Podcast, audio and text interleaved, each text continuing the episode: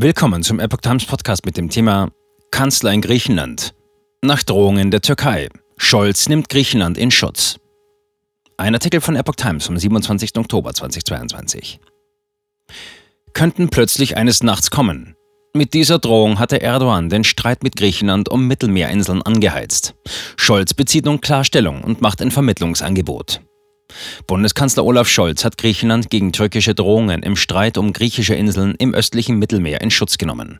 Es ist nicht akzeptabel, wenn ein NATO-Partner die Souveränität eines anderen in Frage stellt, sagte Scholz der griechischen Zeitung Tanea vor seinem Treffen mit dem griechischen Ministerpräsidenten Kyriakos Mitsotakis in Athen. Das gilt auch für mehr oder weniger verschlüsselte militärische Drohungen.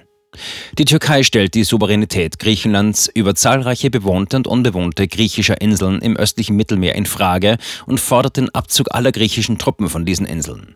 Zurzeit ist die Lage zwischen den beiden NATO-Partnern in der Ägäis äußerst angespannt.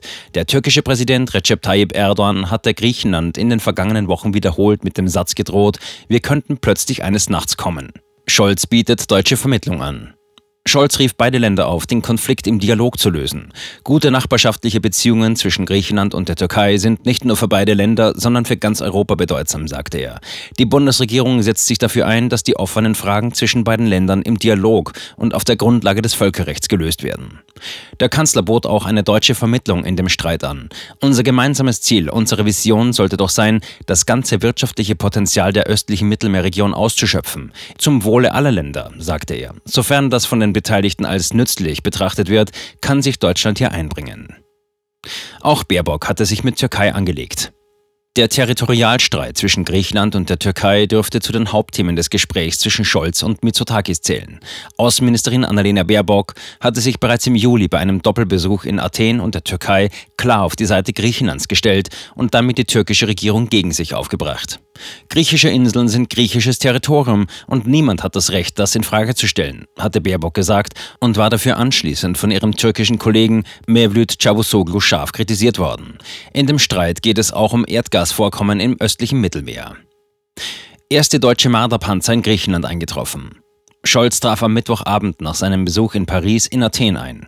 Mitsotakis wollte ihm am Donnerstag zunächst die Akropolis zeigen, die größte Touristenattraktion in ganz Griechenland. Anschließend finden die politischen Gespräche statt. Dabei könnte es auch um Rüstungskooperation gehen.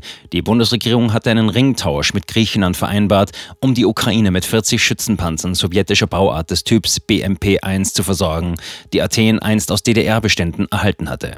Die griechischen Streitkräfte bekommen dafür 40 deutsche Marder-Schützenpanzer. Vor wenigen Tagen sind die ersten sechs in Griechenland eingetroffen. Scholz weist Reparationsforderungen zurück. Auch die griechischen Reparationsforderungen für die im Zweiten Weltkrieg von deutschen Besatzern verursachten Kriegsschäden könnten wieder auf den Tisch kommen. Scholz wies in dem NATEA-Interview zurück. Juristisch und politisch ist die Reparationsfrage abgeschlossen, sagte er. Er betonte aber, dass ihm Aufarbeitung und Erinnerung an die grausamen Verbrechen wichtig seien. Ich bin sehr dankbar dafür, dass Griechen und Deutsche heute in Freundschaft und Partnerschaft in Europa vereint sind. Nazi-Deutschland hatte Griechenland am 6. April 1941 überfallen. Bis 1944 verübten SS und Wehrmacht dort zahlreiche Massaker.